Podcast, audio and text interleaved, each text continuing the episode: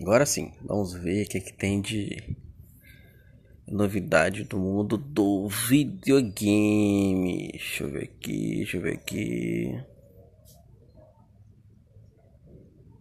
Ah, GTA grátis.